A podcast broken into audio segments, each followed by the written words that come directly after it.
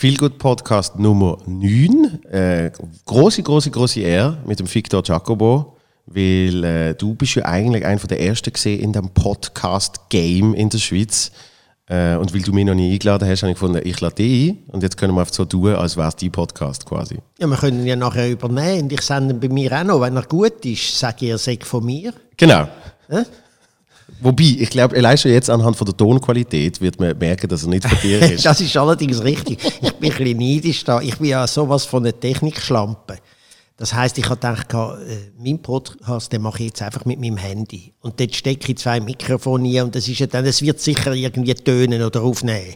Und es ist nicht so leicht. Also ich muss sagen, es war ein bisschen lausig, die Tonqualität. Aber sie sind sehr spannend. Also, wenn man sich mal an Tonqualität äh, daran gewöhnt hat, dann muss ich sagen, passiert auch einiges dort. Ja, ich glaube, ja, es ist einfach so, das, was du da auch machst, man redet miteinander. Yeah. Und es sind meistens Leute, die sich einigermaßen verstehen und ein bisschen auch kennen. Und das gibt einfach immer ein gutes Gespräch, finde ich. An das beide Wände. So. Das ist so, vor allem, äh, weil man weil, weil man nicht die Interviewsituation hat. Das ist ja eigentlich immer das Hauptproblem. Wenn, wenn jemand da sitzt und einfach so Frage für Frage abliest und zum Teil eine, eine mega geile Info mhm. einfach drüber hinweg hört. Ja, wobei das Ablesen geht ja noch, aber dass du dann nachher denen musst sagen, hört mal, ihr sind nicht gut informiert. Weil es ist eher so und so und dann stimmt die ganze Frage nicht mehr. Eigentlich müssen wir sagen, stellen eine andere Frage, weil die, die funktioniert nicht. Da, oder? Also, das ist ein kleines Beispiel beim Zirkus Knie. Fast jeder zweite oder dritte Lokaljournalist oder Journalistin, die kommt und sagt, ja, Herr Jacobo, Sie sind zuerst mal im Zirkus, wer ist das für? Und dann muss ich gerade unterbrechen und sagen, nee, nicht gut recherchiert, ich bin zum zweiten Mal im Zirkus. Ja. Äh, aber das sind so kleine Details. Aber die, die rütteln dann an dem Gespräch und dann merkt man, es ist, was du sagst, einfach nur ein Interview und kein Gespräch. Ich, ich weiß halt noch, wo ich beim Radio gesehen bin, äh, wie oft es passiert ist, dass es geheißen hat, übrigens, am 1 kommt dann noch der und der oder die und die. Und dann irgendwann ist 5 vor 1. Und, oh, Scheiße. Du hast keine Ahnung, wer es ist? Irgendein Blatt. Doch, jetzt, ich, ich sage jetzt mal so, ich habe bei Energy geschafft und äh, da tut sich der Kreis von Gästen tut sich schon mal allein und von der Musikauswahl eher einschränken. das heißt, ob es jetzt Baschi ist oder äh, Remedy und Manuel, ich habe die me meistens kennt. Ja. ja. Also es ist jetzt nicht so, dass dann der Papst kam und du hast ihn nicht kennt. Nein. Und du wärst der einzige Journalist, der den Papst hat können interviewen am Radio in der Schweiz. Und du Vielleicht. hast gedacht, was machen Sie beruflich?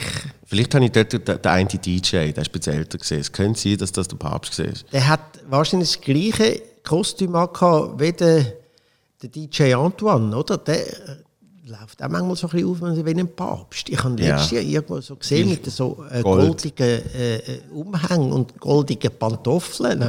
Also der würde durchgehen als Papst. Definitiv, definitiv. Der, der, äh, der Papst der elektronischen Musik. Ähm, aber ja, von dort kenne ich es ein bisschen. Und, und seit ich Comedy mache, merke ich dann auch, wie du bei irgendeinem Radiointerview äh, schnell reinlaufst und du merkst, der, irgendein Praktikant, der jetzt keinen Plan hat, wer du bist, was du machst, und eben so irgendein Fötzel so, ja eben, das neue Programm, und dann irgendwie erwähnt das erste, und sagst, das spiele ich seit vier Jahren nicht mehr. Mhm. Und, und ja. dann ist einfach keine Basis für ein Gespräch. Ja klar, es sind dann meistens junge Leute, die äh, Berufswunsch Moderator oder Moderatorin und irgendwann stellt es mit Erschrecken fest, dass es nicht nur dann Reden und Fragen ist, sondern dass es noch ein, um ein paar Inhalte geht.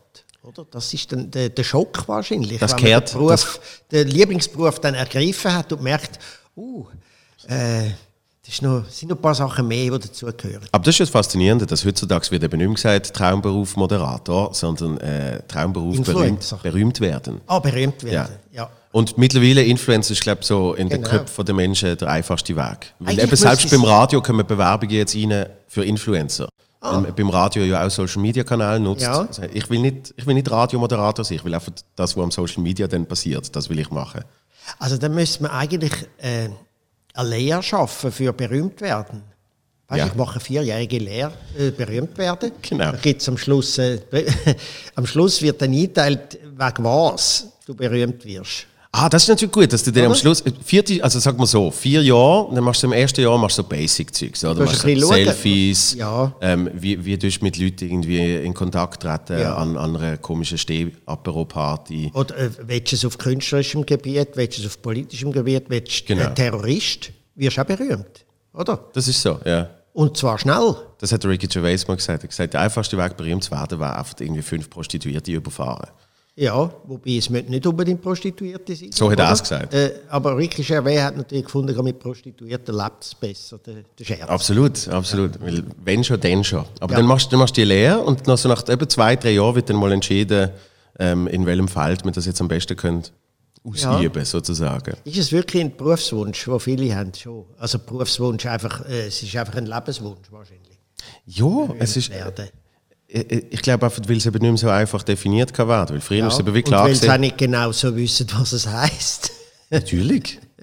Ja, weil äh, was, äh, was war jetzt in, in deinem Fall berühmt, ähm, im Gegensatz zu anderen Menschen, die das Gefühl haben, sie sind berühmt, oder? Äh, die Frage habe ich jetzt nicht ganz verstanden, die ist mir zu hoch. Nein. Was wäre in meinem Fall? Das ist eine Frage an mich. Genau. Weil, also, das ist eine rhetorische Frage. Weil du eben zum Beispiel deutlich berühmter bist als äh, viele, die das Gefühl haben, sie sind berühmt. So. Aha, okay, ja, gut. Äh, nein, das mit berühmt werden, ich meine, es ist ja so, es ist nur so, ein, es ist nur so eine äußere Hülle. Äh, du brauchst ja einen Inhalt zum berühmt werden. Du musst irgendetwas, musst, glaube ich, noch ein bisschen machen. Und einfach so berühmt sein, sorry, und dann muss man sich fragen, bei wem berühmt?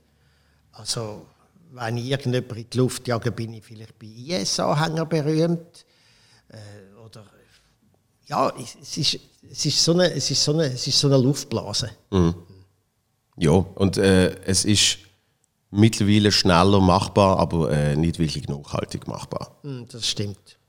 Du hast äh, vorher den, den Zirkus Knie erwähnt und bist ja eben zum zweiten Mal äh, unterwegs gesehen. Du hast gut recherchiert. Nicht schlecht, gell? Das erste Ja, ja, Mal super. 2004. Ja, äh, sechs. Sechs? Ja, okay. nicht ganz. Fast. Nicht, ga- ja, so mit den Fakten ist es noch, äh, Ja, hapert es noch ein bisschen. Fast. Aber, ähm, Aber ich habe selber müssen studieren einmal bei der Frage. weißt? aber ähm, du hast diesmal mit dem Mike und du hast, du hast mir das, ich weiß noch, wo du mir das äh, erzählt hast, wo du gesagt hast, gehe nochmal zum Knie. Und du hast wirklich so, so eine Leuchte in den Augen gehabt, wo, wo ich gemerkt habe, das ist ähm, für, für den, Künstler äh, in einem ist das auch nach, nach so vielen Jahren in, eben, in allen möglichen Bereichen und, und, und Rampenlicht und eben nennen wir es berühmt, was auch immer, ist einfach, habe ich gemerkt, wie du geil findest, jetzt nochmal mit der, mit der großen Karawane äh, umzuziehen. Ja, das ist so. Also es ist ja, ich meine, wir performen ja beide live gern vor Publikum. Und wenn du in der Schweiz das gern machst, ist das, glaube ich, die ultimative Live-Tournee, die du kannst machen mit dem Zirkus Knie.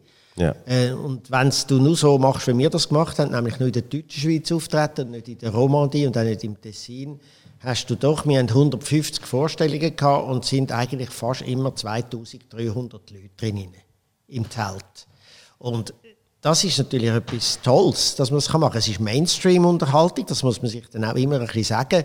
Also am Anfang hat es immer geheißen, gerade, nein, am Anfang bis zum Schluss hat man es einmal wiederholt, dass wir satirische Unterhaltung machen. Natürlich ist es ein bisschen leicht satirisch gewesen, aber es ist vor allem Mainstream-Unterhaltung gewesen. Äh, Du musst, die Leute kommen nicht einfach nur wegen dir. Wir haben sicher können einen Beitrag leisten, dass wir jetzt zum 100-Jahr-Jubiläum vom Zirkus Knie dass noch ein Leute, ein irgendein Publikumssegment dazugekommen ist, die wahrscheinlich sonst nicht im Zirkus wären und die sind dann wegen uns gekommen, sind aber am Schluss begeistert gewesen wegen dem ganzen Programm, nicht nur einfach wegen uns, Ja. sondern einfach, weil das äh, sehr ein tolles Programm ist und weil es wirklich live, live ist. Mit den Gerüchen, die dazugehört, alles. Es wird nicht gestreamt, es wird nicht äh, aufgenommen und nachher gesendet, wo du es nachher kannst schauen, zeitversetzt. Nein, äh, es ist echt. Und das ist das Tolle daran, das spüren auch viele Leute. Und es ist auch toll, wenn du so kannst performen Ja, und du hast, abgesehen vom Knie, hast, hast äh, nach der Sendung, äh, Jacobo Müller, hast auf mehrere Live-Sachen wieder gemacht, unter anderem das Stück Jacobo Müller in Therapie. Und ähm, die Leute können aber, habe ich so ein bisschen gemerkt, können eben nicht so gut Unterscheidungen machen zwischen, das ist jetzt ein Theaterstück, das ist jetzt, wie du gesagt hast, im Knie Mainstream-Unterhaltung äh, und das ist jetzt Satire in Form von einer Sendung, sondern es ist Jacobo Müller, äh, ist so die Erwartungshaltung, dass, dass die alles machen. Ja, es ist vielleicht einfach so, weil wir eine Late-Night-Show gemacht haben, wo ein bisschen alles drin war. Nicht, weil wir alles können. Wir haben ein paar Sachen gemacht, die wir eigentlich nicht so gut können, wo wir dann auch eingeladen haben. Ja. Äh, aber äh, in einer Late-Night-Show kannst du vieles einpacken, oder? Du kannst politische Unterhaltung reinpacken, du kannst Lar pour Lar, Komik um den Komik willen drin tun, du kannst komische Figuren spielen, du kannst komische Gäste einladen oder attraktive Gäste, du kannst Kolleginnen und Kollegen einladen, die dort performen, sogar so die, die man bisher gar noch nicht kennt hat und dann du das ein bisschen bekannt werden. Das ist das Tolle und darum musst du ein bisschen Generalist sein Ja. als Entertainer und das passt natürlich zu einem Zirkus. Obwohl es auch dort wieder ein bisschen eine Einschränkung gibt. Und es ist natürlich ein, bisschen ein anderes Publikum, wo in ein Theater kommt, wo Giacomo Müller in Therapie kommt, schauen, wo auch ein bisschen Meta-Ebene Humor ist. Also wir haben ein Stück gemacht über eine Sendung, die es nicht mehr gibt. Äh, Ich meine, wenn man das einmal jetzt einfach so sieht oder liest und denkt, was? Was soll da attraktiv dran sein? Und es hat sich aber gezeigt, dass man das sehr wohl machen kann. Es ist ein sehr erfolgreiches Stück gewesen, aber das sind schon ein bisschen Leute gekommen, die ein bisschen am Genre interessiert sind, auch am Late-Night-Genre.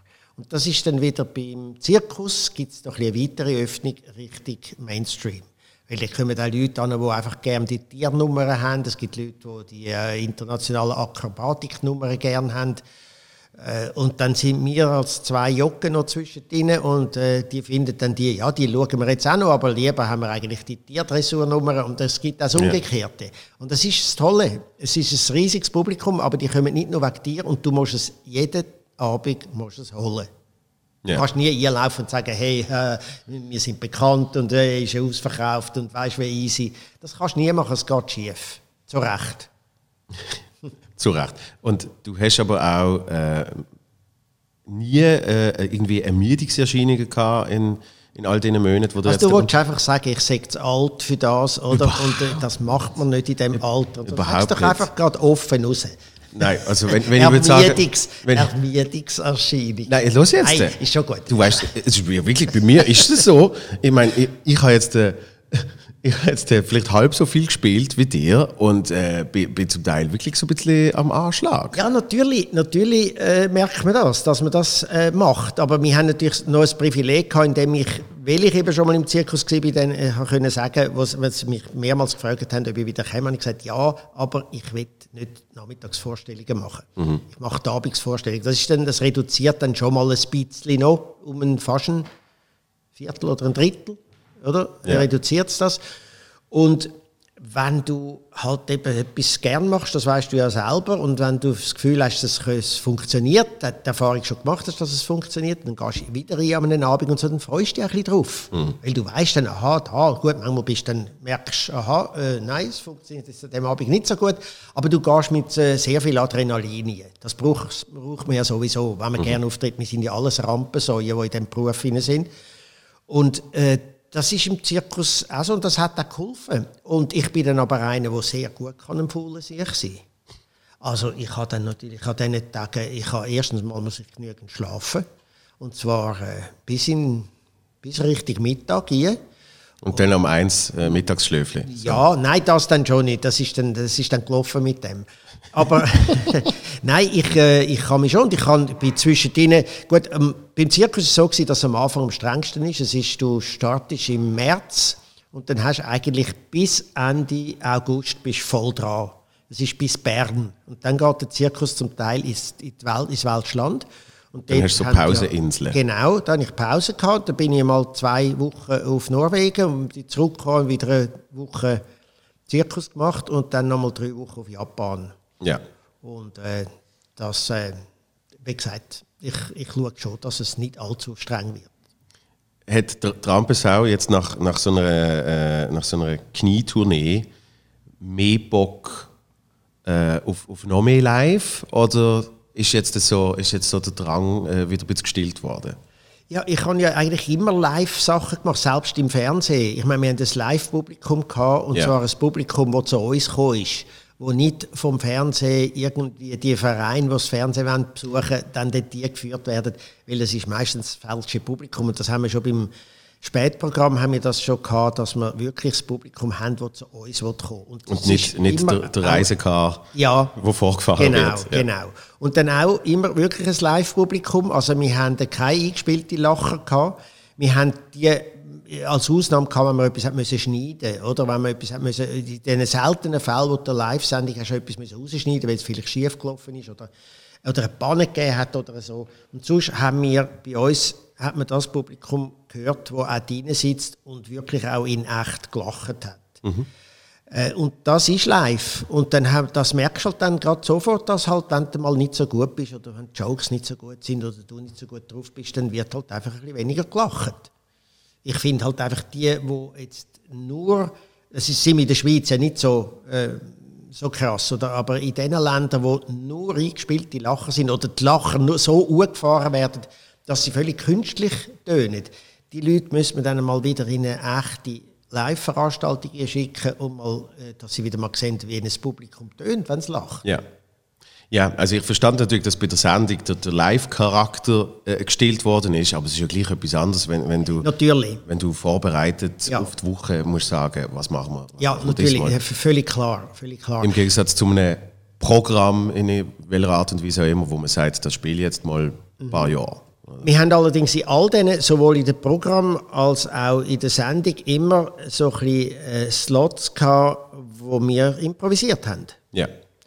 Und zwar bei Jacobo Müller in Therapie haben wir zwei solche Slots gehabt. Wir sind ja in der Pause, Pause, nicht raus. Die berühmte Pause. Ja, ja, genau. Und die Leute sind völlig verunsichert gewesen, dass wir hocken bleiben auf der Bühne und wir die Leute einfach kommentiert haben. Und das ist jedes Mal anders gewesen, oder? Da muss man dann ein bisschen improvisieren.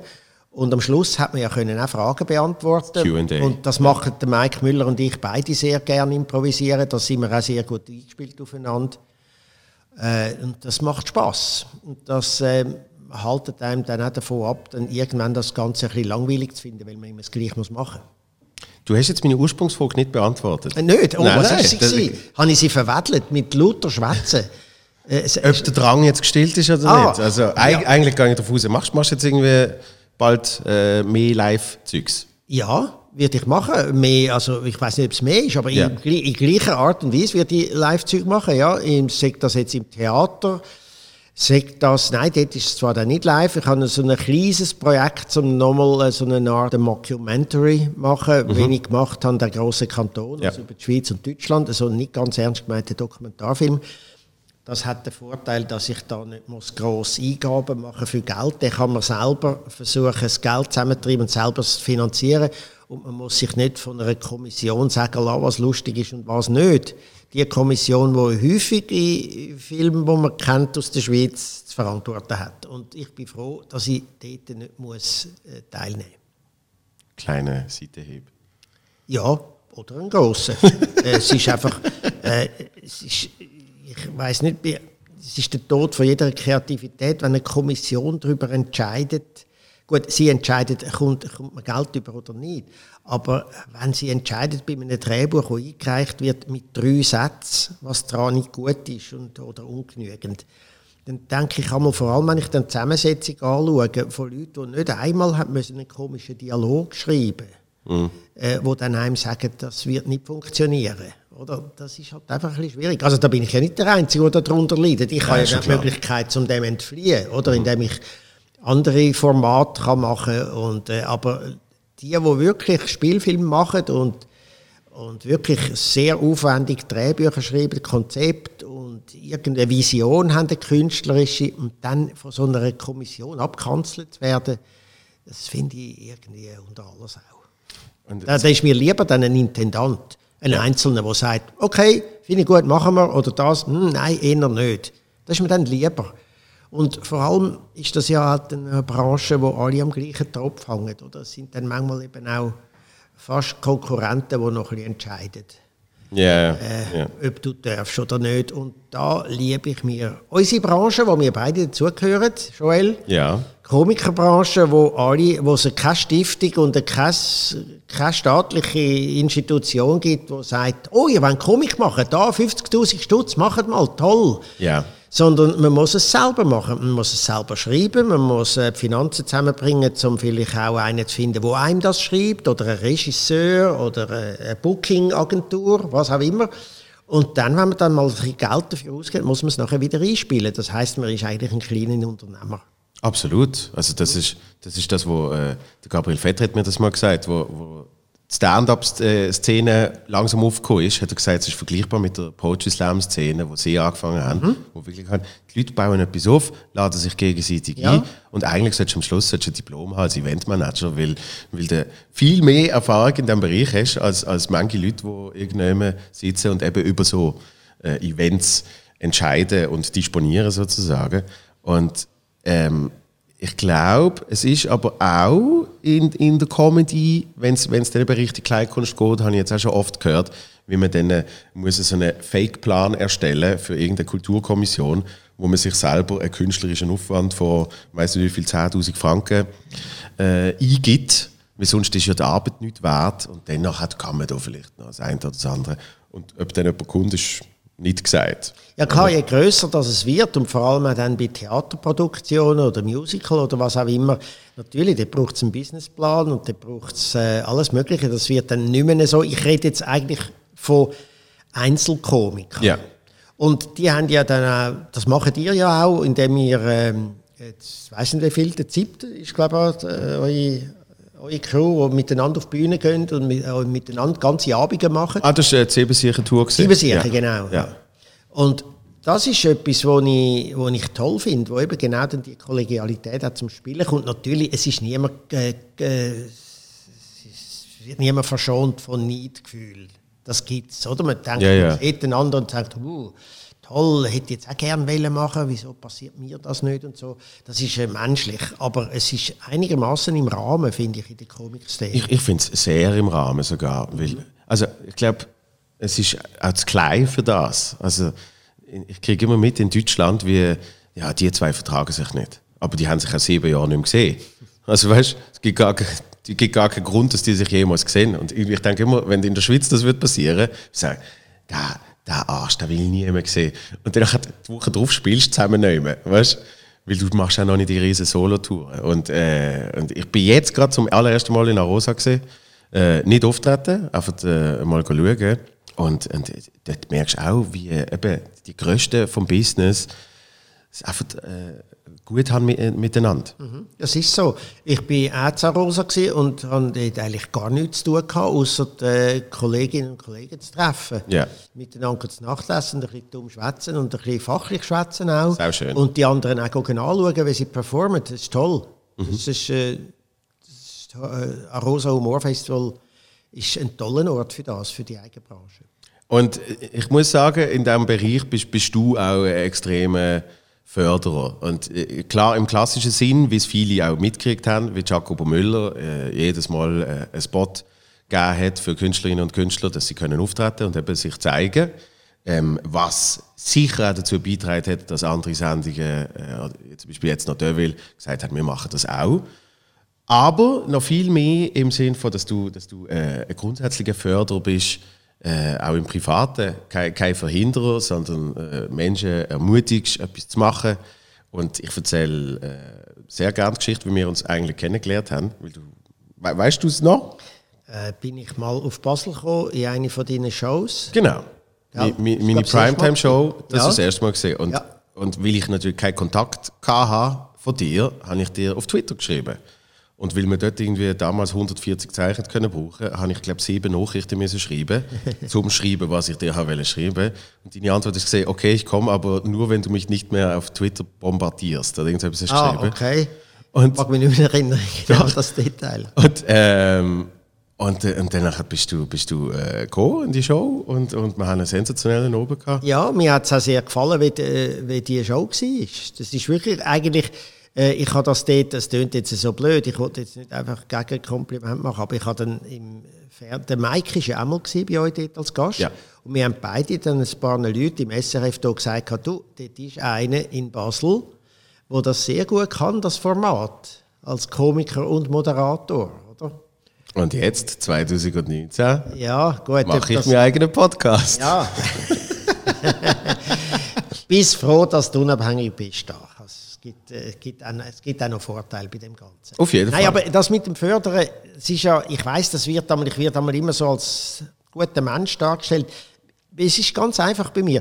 Erstens habe ich mal ein bisschen, auch noch ein bisschen Glück gehabt, oder? Dass du, ich bin zu einer Zeit, da, das Fernsehen kam, wo man da mal wirklich ein Chef gesagt hat, jetzt wagen wir mal etwas und geben einem jungen Unbekannten einfach gerade so eine Sendung. Das war Victors Programm 1990. Mhm.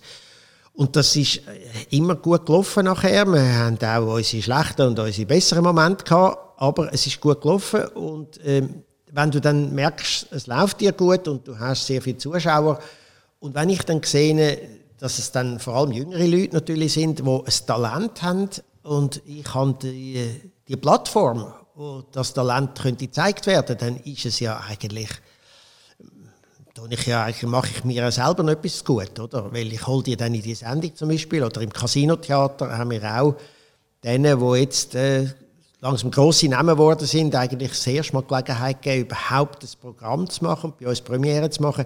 Ich habe immer gesagt, ich gebe gerne dass die, also ich sorge gerne dafür, dass die Gelegenheit haben, das mhm. zu machen, aber abdrucken müssen alle selber. Ja. Und ich bin bei keinem von diesen Fällen irgendwie beteiligt. Weder finanziell noch managementmäßig.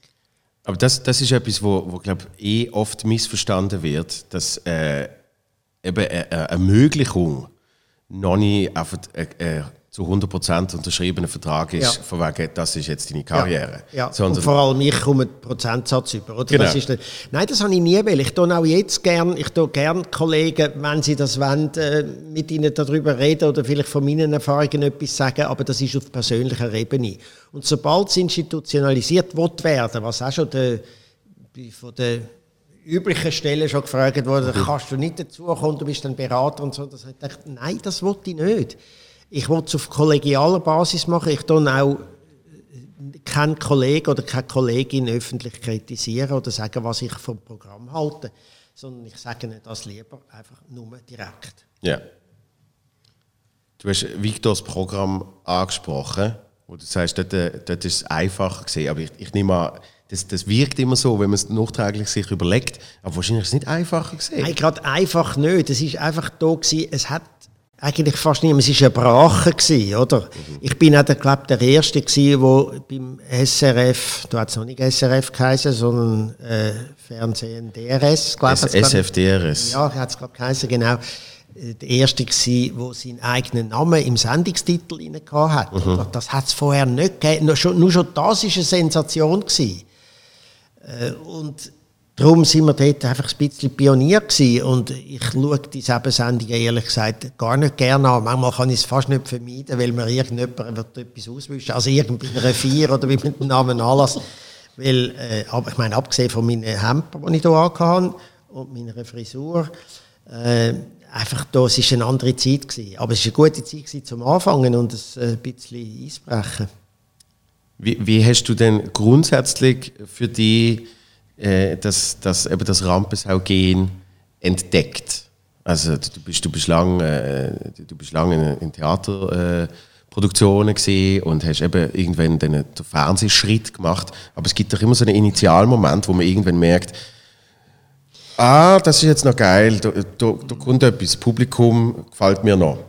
Gut, also ich behaupte immer, ein, es sei ein Initialmoment gewesen. Er ist er stimmt wahrscheinlich schon irgendwie, aber er ist noch ein bisschen ausgeschmückt. Oder? Ich sage immer, yeah. ich sag immer, das ist da gewesen, schon als, als Kind.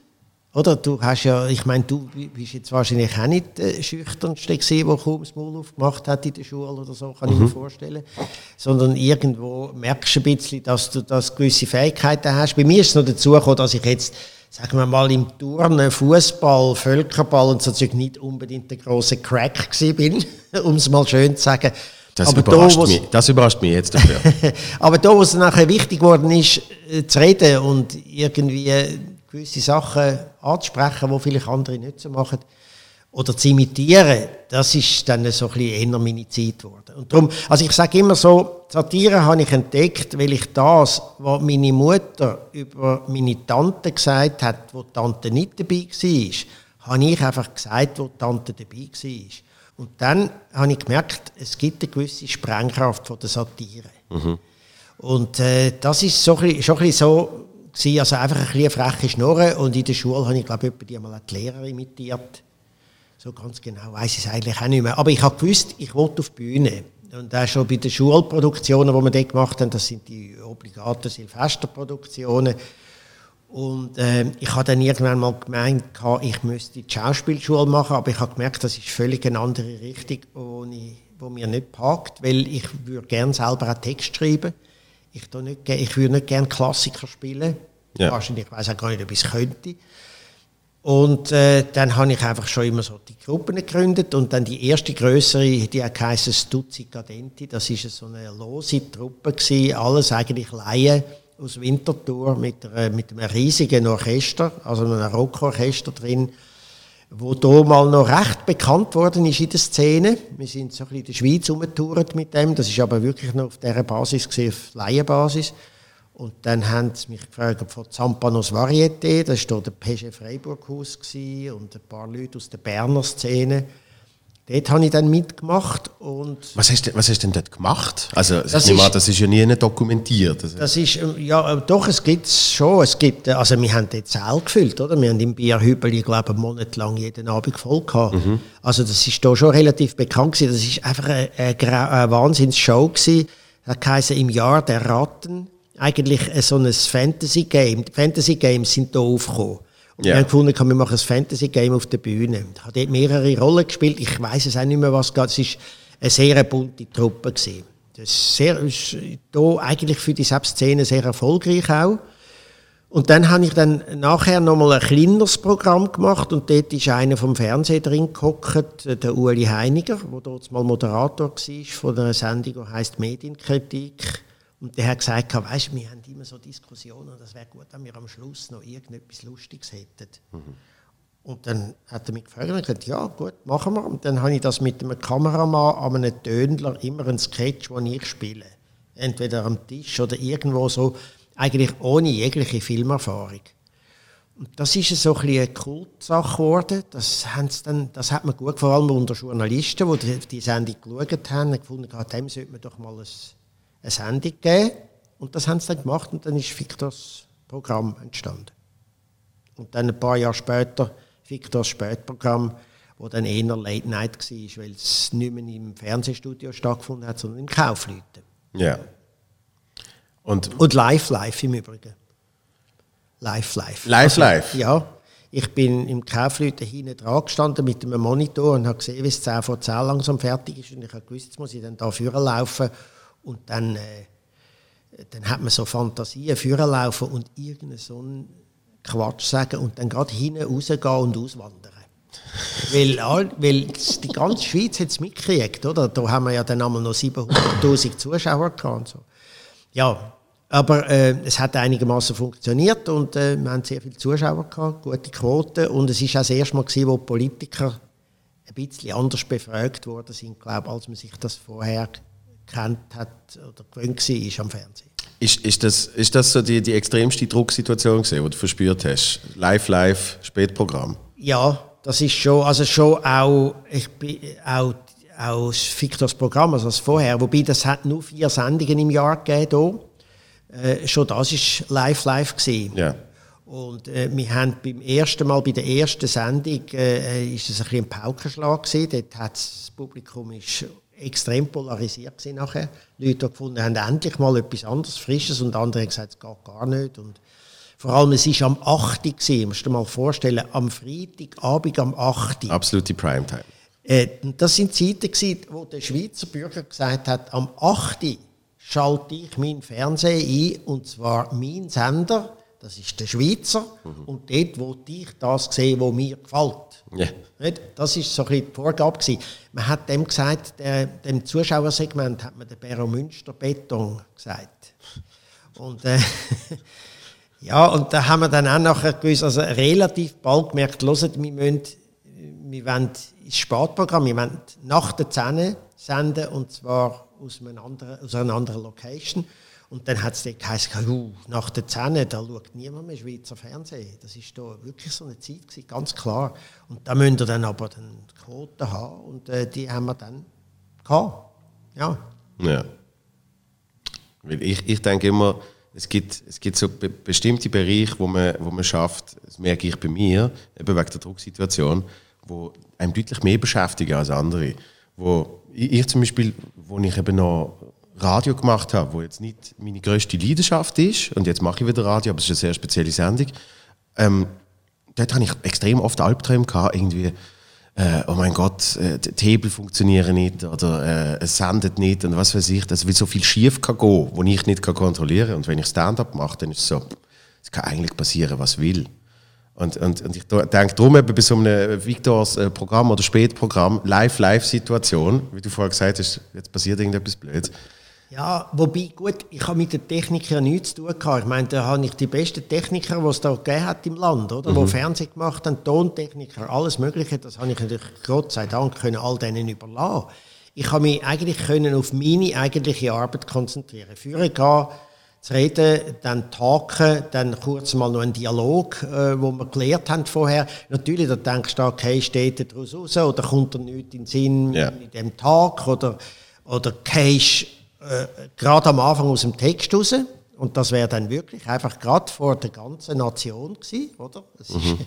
Hast du nicht können sagen, okay, äh, wir können nochmal noch zurückfahren, ähm, euch nochmal neu ordnen, die Kamera nochmal an, wir machen es nochmal. Das hast du nicht können. Was du gesagt hast, ist gesagt Und weil gesagt gesagt war, ist, habe ich dort einmal noch eine, äh, eine Konzessionsverletzung verschuldet, weil wir einen Sketch gemacht haben und ich habe noch einen Satz drauf da, wo ich mir im Moment denke, dann soll ich das oder soll ich nicht. Und ich habe dann den gesagt, es ist äh, um eine Anschuldigung gegangen wegen Geldwäscherei an einem grossen Finanz... Äh, äh, in der Schweiz, dort mal. Und das ist dann ein Satz zu viel gewesen. Das hat dann eine Konzessionsverletzung gegeben, was, was natürlich für die SRG ein Problem ist, weil die Konzession, die kommen sie über zum Senden und dann müssen sie sich gewisse Vorgaben halten. Und wenn die verletzt wird, mhm. könnte eigentlich die SRG äh, die Sendebewilligung verlieren. Ja. da muss noch ein paar Sachen mehr passieren als, als ja, nur ein Joke. Aber trotzdem es ist, äh, es ist auch ein Sondergericht, die unabhängige Beschwerdeinstanz, wo ja das dann darüber befindet. Das berühmte UBI. Ja, ja. genau. Ein Sondergericht, umstritten unter Juristen. Mhm. Sondergericht dürfte es eigentlich nicht geben. Ein Gericht für nur eine Branche. Mhm. Das hätte es eigentlich nicht geben. Aber äh, wie gesagt, äh, wir haben das gut überlebt. Im Gegenteil. Ich habe natürlich dann mich ein bisschen zurückgehalten, aber ich hätte einmal gern gesagt, du, wisst ihr was? Die Konzessionsverletzung, ist mir mehr wert als der Salzburger Stier, den ich bekommen habe. Weil äh, einem Satiriker kann nichts Besseres passieren.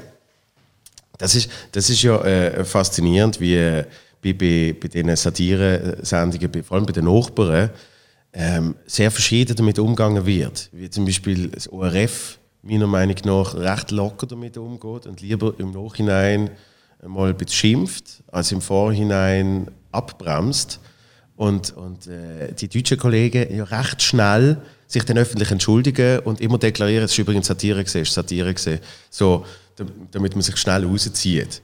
Und, und beim, beim, beim, Schweizer Fernsehen bin ich mir nie ganz sicher, in welche Richtung es geht. Weil es ist mal so und dann geht es wieder ein bisschen mehr äh, auf, auf die vorsichtige äh, Seite. Ja, es ist es hat auch gewechselt immer wieder, oder? Es kommt auch ein bisschen darauf an, da in der Schweiz. Also wir haben natürlich einfach äh, fast ein bisschen Sonderrecht gehabt, indem ich mir die erbeten habe, bevor ich den Job angenommen habe. Also dann vor allem nach Victors Programm, oder dann Victors Spätprogramm gekommen ist, äh, habe ich da ein, ein Abkommen gehabt mit den Chefen vom SRF, also mit dem Peter Schellenberg da, der hier äh, Chef war, und mit ihm das Abkommen gehabt, ich kann diese Sendung machen und es redet mir niemand rein, was ich satirisch darf und was nicht.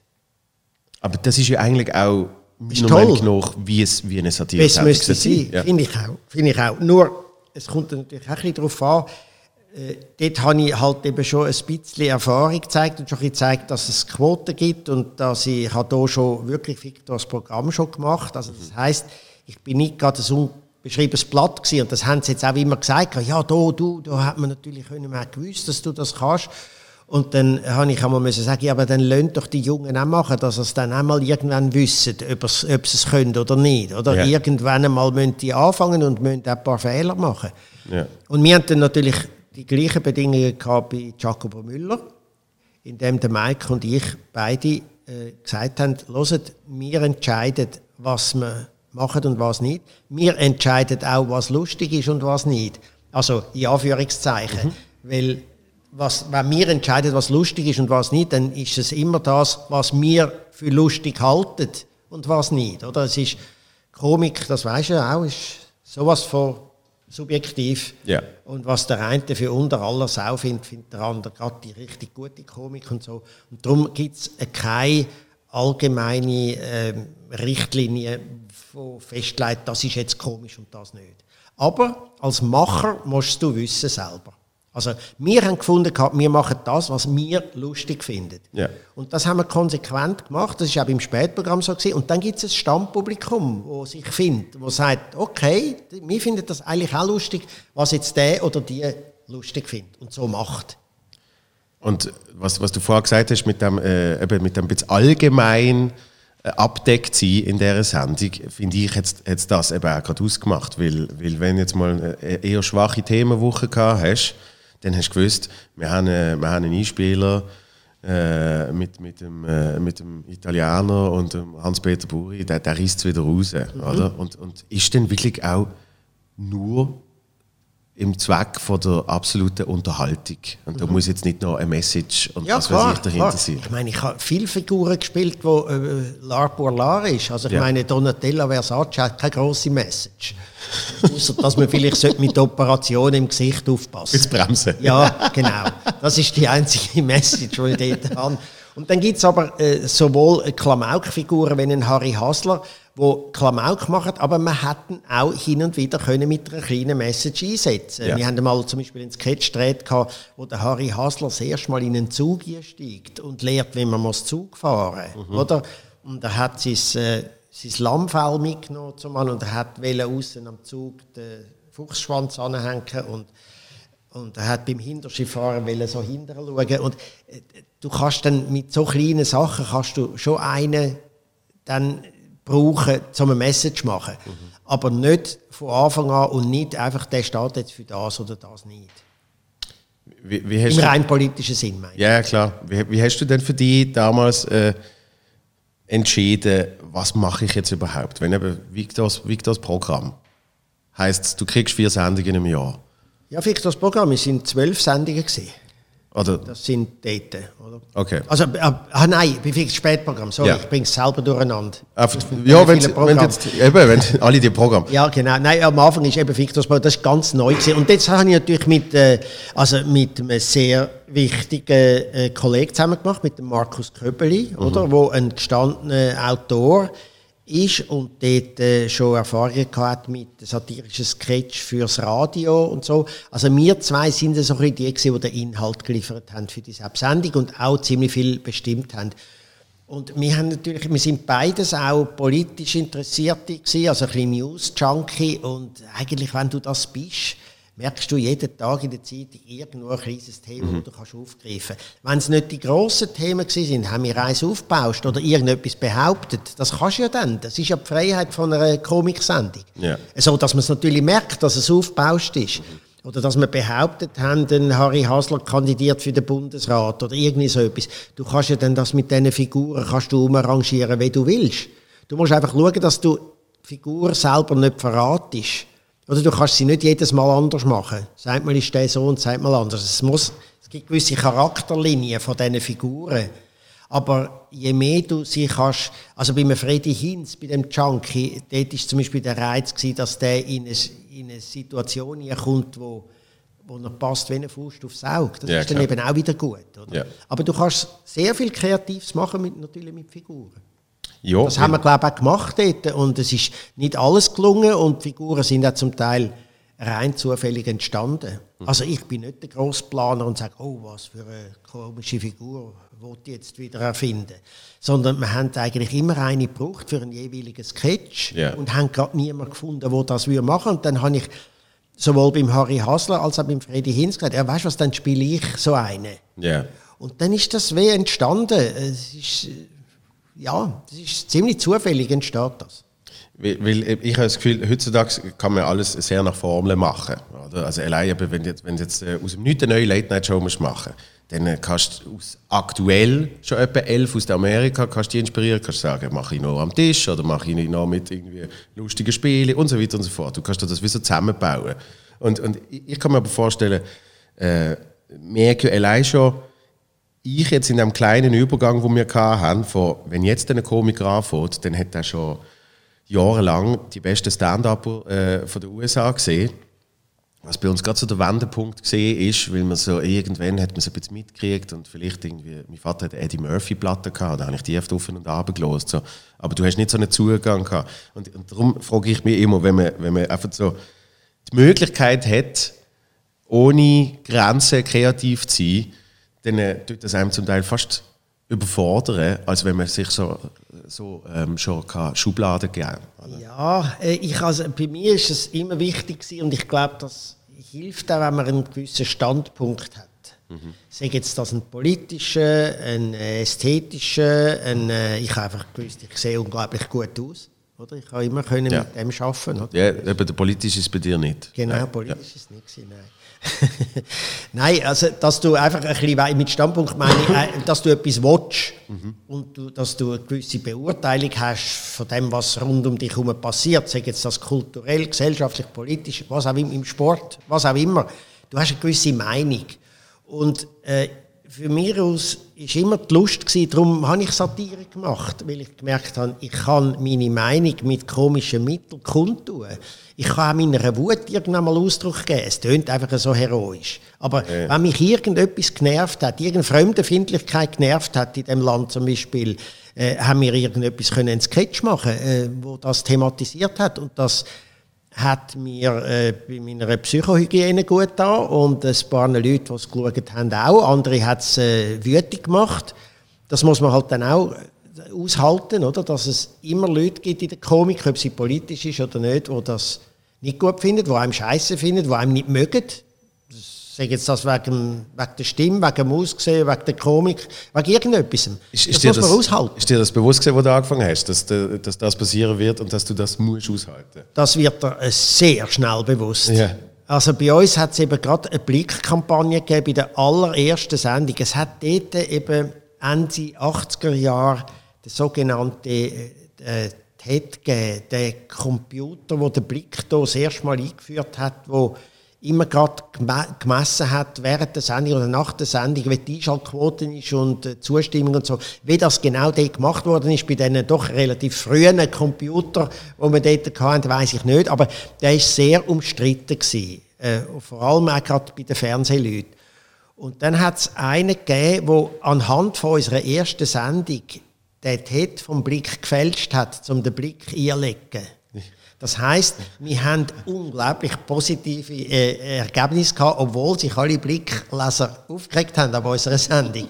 Und wir sind also mitten in so eine Auseinandersetzung gekommen, wo dann halt einfach, gut, dort war noch nicht Social Media. Gewesen, aber trotzdem aber, Fake News. Aber in den Zeitungen rein und Schlagzeilen und so, und das hat man dann so ein bisschen aushalten Yeah. Und es haben dort alle gewusst, wie Satire geht und was wir falsch machen. Und das wird nie funktionieren. Wobei, das hört nie auf. Auch bei Anfang von Jacobo Müller haben es nach der ersten Sendung hat es ein paar gegeben, die sich wahnsinnig profiliert haben und gesagt haben, das funktioniert nicht, das kann nicht, weil es muss so sein und das haben wir falsch gemacht und dieses. Und dann so ist es dann ein paar Monate gegangen, dann hat man von der Ebene nichts mehr gehört und dann noch ein paar Monate und dann haben die das schon immer toll gefunden. Yeah. Oder, also mit dem muss man einfach leben bist es, äh, bist es langsam satt, immer erklären zu müssen, was Satire kann und darf und was nicht? Ja, es gibt ja kein, natürlich werde ich häufig gefragt und ich sage es und die Leute fragen mich, was ist für sie Satire? Und dann sage ich, wenn ich es lustig finde. Ja. Oder was, was ist für sie Humor, wenn ich muss lachen? Es ist down to earth, oder? Alles. Ähm, natürlich bei der Satire, da muss man zuerst mal schauen, eben, was, was bezeichnen wir als Satire, wo einer sich überhaupt selber sehen als Satiremacher oder nicht. Ähm, will das Publikum Satire? Es gibt Leute, wo ich schon mal, wo mir mehrmals geschrieben haben, dass sie das nicht toll finden, wo ich einmal geschrieben habe, wisst Sie was? Äh, schauen Sie es doch einfach nicht mehr, weil das ist nicht für Sie. Sie, sie, sie haben den, den Zugang nicht zu dem schauen Sie eine volkstümliche Sendung oder irgendetwas so. Das ist alles auch toll. Nur, es ist nicht mein Ding. Und ja. was mein Ding ist, schauen die Leute, die das auch gut finden. Fertig. Also, ich kann niemand, gut, ich mache es manchmal, habe mir Spass gemacht, wirklich die ärgsten Beschimpfungen wo ich jetzt gerade auch wieder ein paar bekommen habe, äh, äh, per Mail, einfach ganz freundlich zu beantworten. Ja. Mit Lieber Herr Ding, so danke für Ihre Dings und so. Und dann dort so ein bisschen, so ein bisschen unterschwellig, aber in ganz freundlichem Ton zu sagen, dass er selber auch ein Idiot ist, wenn er mich einen findet. Oder?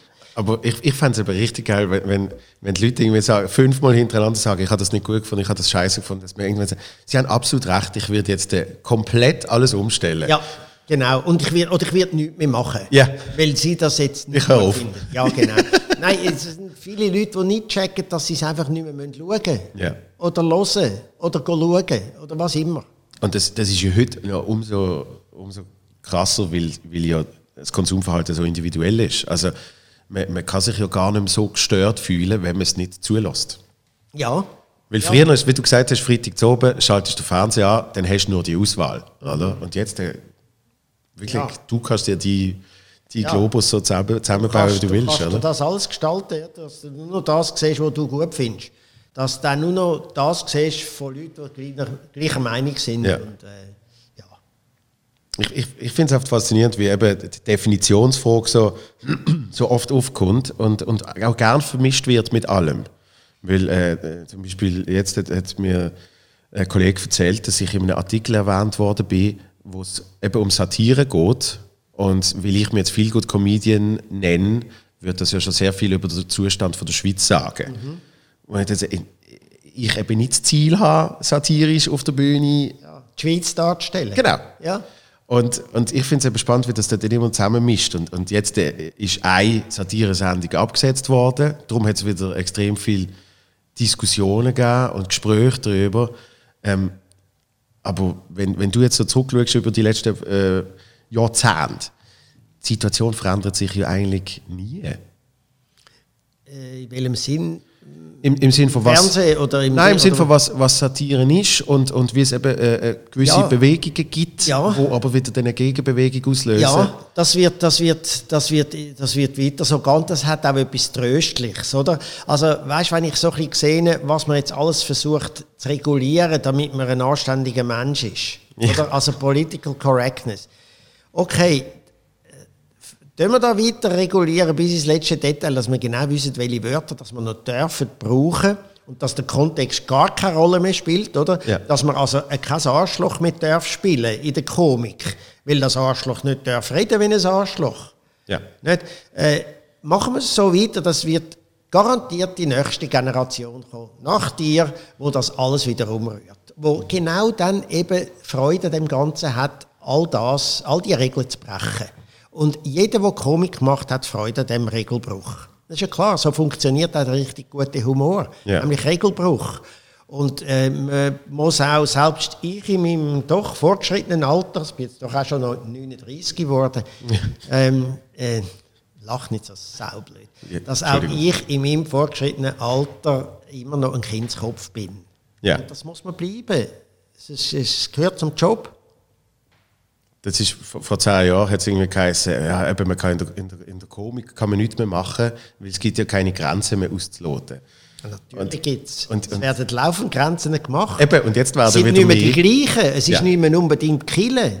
Es ist heute leider sehr viel, äh, sehr viel es sind neue Leute, die sich äh, an der Speerspitze vom Fortschritt finden und sie merken nicht, dass sie langsam die Rolle von der katholischen Kirche einnehmen, nämlich als Filmbild von der Komik. Ja, und äh, es, es, tut sich, es tut sich oft halt bissen, weil Sachen abhangert werden, wo dann äh, selber, wie will ich sagen, wo dann das, das, was man eigentlich will aussagen, selber auch wieder verhindert. Also es, es, ist, es ist oft, das darf man nicht sagen, aber man ist völlig für äh, Free Speech. Und so darf man es nicht sagen, weil äh, es müssen ja alle irgendwie äh, gut haben miteinander. Und, und ich, ich, ich frage mich zum Teil, ich frage mich zum Teil, eben, aber das ist in meinem kleinen Kopf jetzt so, äh, wo führt das an? Ne? Und, und dann beruhigt es mich eben zu hören, es, ist, es, es geht immer mal in die Richtung, dann geht es ja, in die Richtung. wird es machen. Und das ist, äh, wenn, wenn jetzt langsam so ein bisschen, ähm, dass es Junge gibt, die jetzt ganz korrekt sind und, und ganz gut auf das achtet, was man, äh, was man, das hat einen guten Hintergrund, äh, weil es ist äh, sehr viel Scheiße passiert, oder? Ich meine, die ganze MeToo-Bewegung finde ich toll. Ja. Nur äh, muss man dann auch ein bisschen schauen, dass das, wenn das dann ganz wahnsinnig äh, dogmatisch wird, dass jede dogmatische Richtung irgendwann einmal zertrümmert wird von der Komik. Das ist so. Das ist, äh, das ist ja eigentlich auch etwas Tröstliches. Ja. Ne? Was, was, was, ich zum Teil nicht so tröstlich finde, ist, dass, dass der Komik fast zu viel Gewicht gegeben wird mittlerweile. Dass eben oft jeder Satz äh, ein entscheidender Satz ist. Ja, aber das gehört eben hat. zu dem, das gehört zu dieser Tendenz, oder? Dass man alles, dass man drauf schaut und sagt, oh, wer hätte das gemeint? Oh, das könnte aber, das ist irgendwie, äh, das ist, ich weiß nicht, von frauenfindlich über rassistisch bis zu allem. Es gibt halt eben sehr viele Leute, die dann ganz einfach funktionieren, indem sie nur die entscheidenden Wörter beachten. Aber in welchem Zusammenhang dass es gesagt wird, oder wer das sagt wird, oder ob es eine Spielfigur ist, wo das sagt, und eigentlich die Figur, die echte, der echte Künstler im Hintergrund oder Künstlerin das Gegenteil meint. Das hat schon angefangen hier bei Harry Hasler, oder? Das ist, natürlich ist das eine frauenfindliche Figur.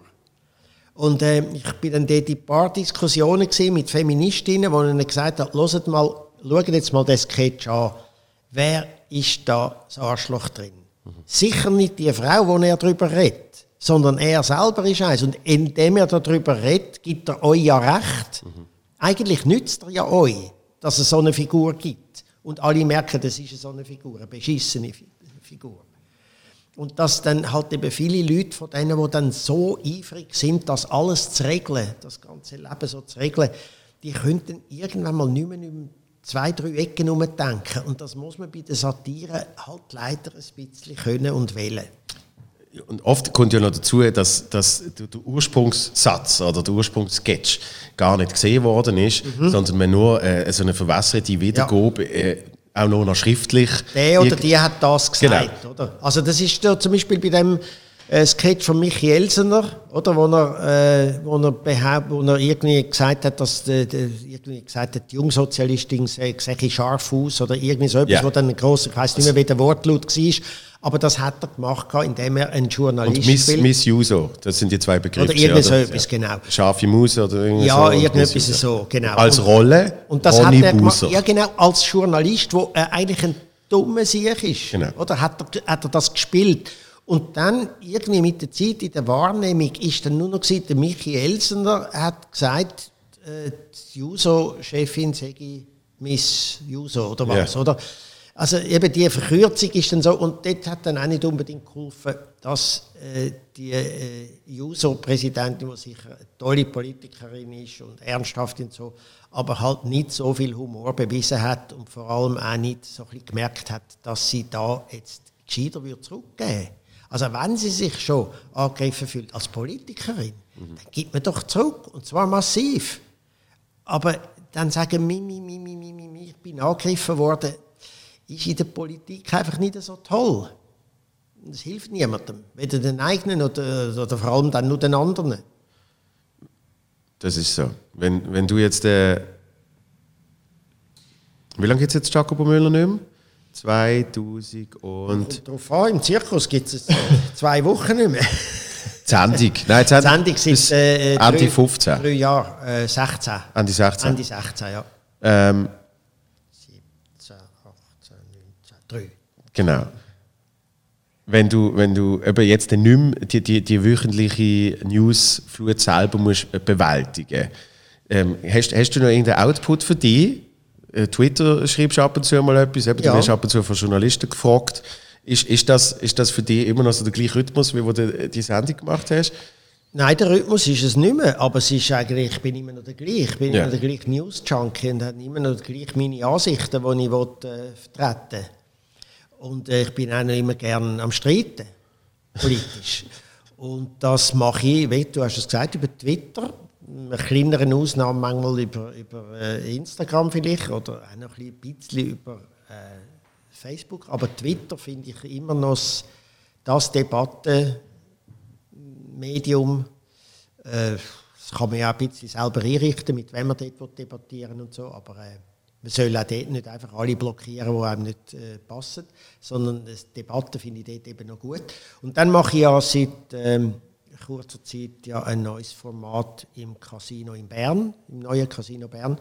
Äh, das heißt Polit-Talk. Nein, Blödsinn. Es heißt Polit-Tisch. ah, ja. Äh, ja, Politisch mit zwei T drin. Und dort wird ich immer eine Politikerin oder einen Politiker, den man kennt, so ein bisschen nationale äh, Dreiviertelstunde mit dem Reden. Es ist ein Essen gleichzeitig und am Schluss, da bleibe ich meiner Tradition treu, immer noch ein Künstler oder ein Künstler, den man noch nicht kennt, kann irgendwie kurz mhm. performen. Und das ist, das wird ich äh, regelmäßig machen. Also in einem, also wir haben mal gesagt, viermal im Jahr, aber wahrscheinlich wird es jetzt mehr werden. Äh, dann äh, habe ich ein paar Projekte noch im Kopf, wo ich noch nicht so gut kann darüber reden kann. Weil das ist immer ein bisschen blöd, wenn so ungeleitete Eier und so und man erzählt schon etwas darüber und nachher denkt man, oh, das habe ich jetzt dort schon gesagt, dabei wollte ich es ganz anders machen. Darum. Aber ich werde weiter, äh, ich mache Zeugs. Ich mache, ich mache Zeugs. weiter Zeugs. Ja. Sehr gut. Was, was tust du denn konsumieren an äh, Satire regelmäßig? Ich konsumiere eben Satire praktisch nicht. ja, tatsächlich also. Ja, es ist wirklich, also gut, ich schaue hin und wieder mal, äh, letztes Jahr habe ich ein ähm, Stand-up geschaut von Trevor Noah äh, auf Netflix ja. äh, oder vom äh, Chappelle äh, geschaut und das habe ich mit Interesse geschaut. Aber ich schaue selten, äh, ich schaue Deville natürlich, weil das auch ein Kollegen sind von mir. Ich habe auch ein Late Update geschaut aber dann manchmal auch Zeit versetzt und so, weil ich gefunden habe, ja, ich muss jetzt da wieder mal reinschauen. Ich, kann, ich bin eigentlich bin begeisterter Leser, ich bin ja noch in einem Verlag dabei, bei Kein und Aber. Äh, ich dann wird mir die Zeit nicht mm, beim Lesen abschneiden, weil das ist etwas, was ich nach wie vor großartig finde. Und ja, äh, das mache ich. Sehr gut. Du machst Zeugs und ich mache Zeugs. Genau. Wie lange haben wir? Äh, 62 Minuten. 62. Hey. Genau, wir haben ja gesagt, äh, wir haben noch ein Codewort. Ja. Gell? Codewort heißt Codewort. Codewort heißt Codewort. Ja, das hätte ich müssen sagen. Codewort, um dir übermitteln, dass ich jetzt langsam finde, man könnte das Gespräch beenden. Ich habe es aber, aber auch gespürt. Ja. Ich habe es auch gespürt. Ja. Mit den letzten aber, zwei, zwei Schlusssätzen. du gesagt, hast es total gespürt. Ich auch. Wir wären das plötzlich einig gewesen. Ich hätte es ein bisschen schade gefunden, wenn wir das Codewort eben nicht hätten können sagen, weil es so ein sau gutes Codewort ist, oder? Ja, eben. Darum hast du es jetzt noch müssen sagen. Ja, ich es noch mal müssen sagen. Und ich habe genau gewusst, dass du es noch wirst sagen. Ja, eben. Ich habe es so ich gewusst. gewusst, dass du weißt, dass ich es noch sagen Und darum habe ich jetzt einfach mal gefragt, welche Zeit wir haben, weil ich gewusst habe, dass du weißt, dass ich weiß, dass du es ja. wirst sagen. Ja, genau. Codewort. Gut. Vielen herzlichen Dank. Es war eine, eine riesige Ehre, äh, dass du äh, hier angekommen bist. Danke, habe ich sehr gerne gemacht. Ein, einmal mehr ein Projekt von mir äh, unterstützt. Vielen herzlichen Sehr Dank. Sehr gern. Bis bald. Bis bald. Danke.